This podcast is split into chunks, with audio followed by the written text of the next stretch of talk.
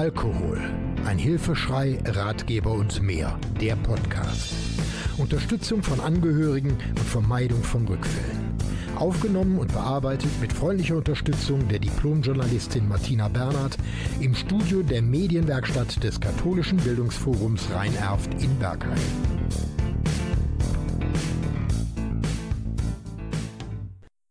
Auf ein Wort. Vorbereitung auf die MPU. Die medizinisch-psychologische Untersuchung MPU ist eine Maßnahme, die in Deutschland angeordnet wird, wenn jemand im Straßenverkehr auffällig geworden ist. Zum Beispiel wegen Fahrens unter Alkoholeinfluss oder Drogenkonsums. Das Ziel der MPU ist es, festzustellen, ob die Person geeignet ist, ein Fahrzeug zu führen und ob sie ihre Fehler erkannt hat und bereit ist, ihr Verhalten zu ändern. Ich werde immer wieder gefragt, wie läuft so eine Prüfung ab? Ist es erforderlich, eine Vorbereitung auf die Prüfung zu machen? Was gehört alles zu einer MPU und viele Fragen mehr? Ich spreche heute mit Charlotte Dagel-Karthaus von MPU Help, Coaching und Suchtberatung. Sie bereitet Menschen auf die MPU vor und kennt sich mit allen Einzelheiten bestens aus. Heute beantwortet sie meine Fragen.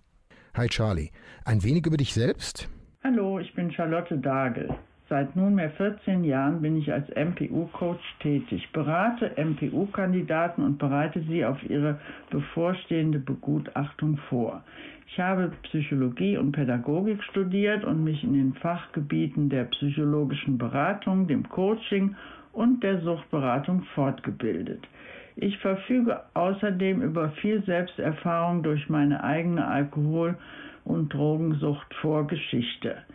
Äh, das verschafft mir den Vorteil, mich in die Problematik eines Suchtverhaltens einzufühlen, hilft mir aber auch, Bagatellisierung und Ausreden zu erkennen und meinen Klienten bewusst zu machen. Es ist mir wichtig, authentisch, empathisch und manchmal auch energisch zu kommunizieren, um die für die MPU relevanten Inhalte zu vermitteln. Es gibt sicherlich viele Gründe, warum Autofahrer eine MPU machen müssen. Was sind denn die häufigsten?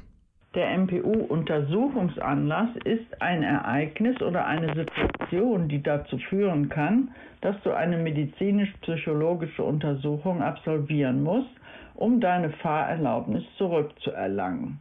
Es gibt verschiedene Gründe, die zu einer MPU-Anordnung führen, wie Alkohol- oder Drogenmissbrauch im Straßenverkehr, ein hohes Punktekonto durch Verkehrsdelikte wie Geschwindigkeitsüberschreitungen oder Rotlichtverstöße, Straftaten im Zusammenhang mit dem Führen eines Kraftfahrzeuges.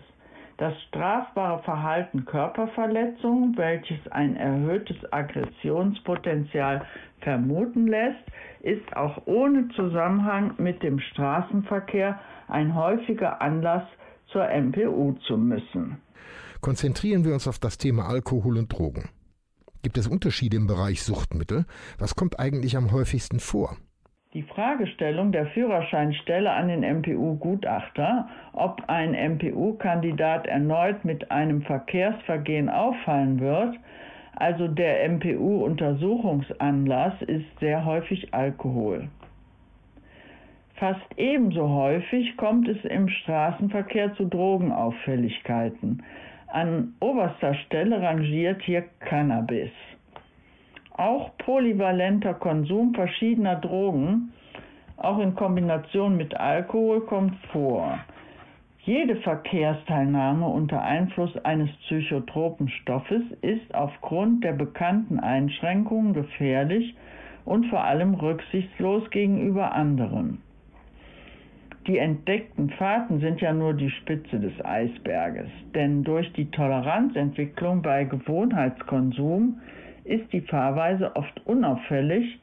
Außerdem ist die Kontrolldichte nicht sehr hoch. Ab wann muss ein Autofahrer eine MPU machen? Dieses Thema ist sehr komplex, da hier verschiedene Grenzwerte und Umstände entscheidend sind. Ich versuche trotzdem mal einen kleinen Überblick zu vermitteln. Trunkenheitsfahrten führen ab 1,6 Promille zur MPU-Anordnung. Im Falle von fehlenden Ausfallerscheinungen oder Wiederholungsauffälligkeiten ist auch unterhalb von diesem Wert mit einer MPU-Anordnung zu rechnen. Für Fahranfänger in der Probezeit gilt die Null-Promille-Grenze. Bei Zuwiderhandlung drohen MPU und Aufbauseminar.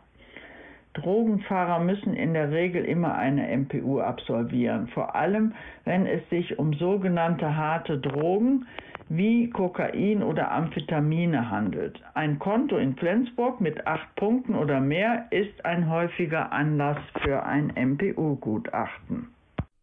Du sag mal, woraus besteht die eigentliche MPU? Gibt es überhaupt unterschiedliche Teile? Die MPU besteht aus drei Teilen ärztliche Untersuchung, Reaktionstests, psychologisches Gespräch mit dem Verkehrspsychologen. Die ärztliche Untersuchung beinhaltet eine Anamnese über die medizinische Vorgeschichte, erfasst den aktuellen gesundheitlichen Zustand und eruiert Informationen über das Konsumverhalten von Alkohol und oder Drogen. Die Leistungstests oder Reaktionstests am Computer oder speziellem Gerät sollen Aufschluss über die notwendigen Fähigkeiten für die motorisierte Teilnahme am Straßenverkehr geben. Allentscheidend ist das psychologische Gespräch, welches im Rahmen der Begutachtungsleitlinien zur Kraftvereignung stattfindet. Die Gutachter richten ihre Fragen weitgehend nach diesen Leitlinien aus. Ehrliche, widerspruchsfreie Antworten sind die wichtigsten Voraussetzungen für eine positive MPU. Eine der häufigsten Fragen lautet, welche Proben werden gemacht, um die Abstinenz nachzuweisen? Und vor allem, wie lange vorher muss ich abstinent leben, damit das Ganze erfolgreich wird? Haaranalysen und Urinkontrollen sind die gängigsten Methoden, um den Nachweis von Drogen- oder Alkoholkonsum zu erbringen. Haaranalysen können Drogenkonsum sechs Monate, den Alkoholkonsum drei Monate identifizieren. Urinkontrollen hingegen liefern nur einen Nachweis von einigen Tagen, da die Abbauprodukte relativ schnell aus dem Körper ausgeschieden werden.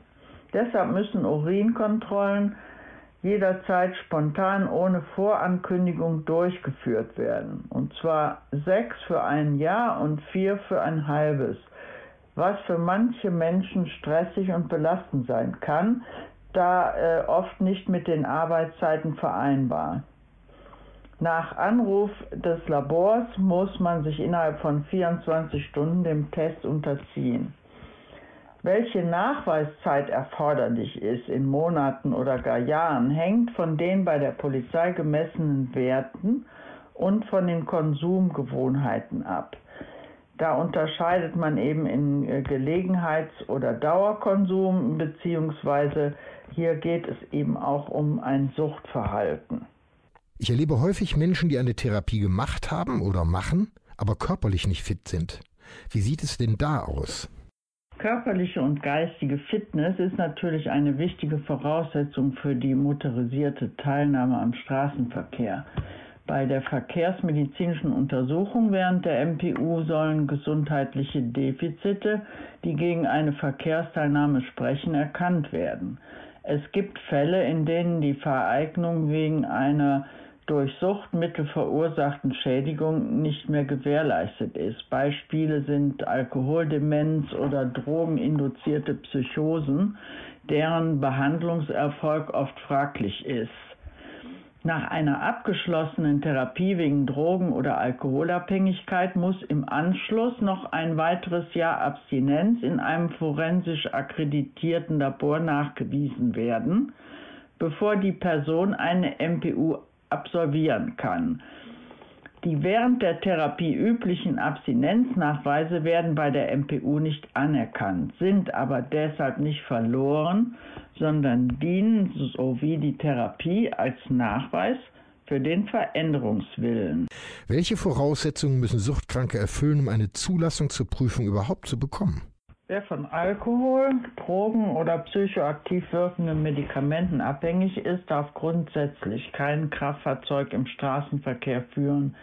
Die Fahreignung kann erst nach einer Entgiftung und qualifizierten Entwöhnungsbehandlung wiederhergestellt werden. Wie schon gesagt, muss danach noch ein weiteres Jahr Abstinenz nachgewiesen werden.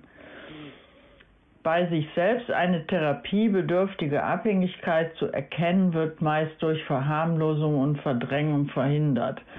Oft begeben sich Süchtige erst in Behandlung, wenn die gesundheitlichen und sozialen Folgen nicht mehr zu verheimlichen sind. Erkennt der MPU-Gutachter eine unbehandelte Drogen- oder Alkoholproblematik, wird er das positive Vereignungsgutachten verweigern.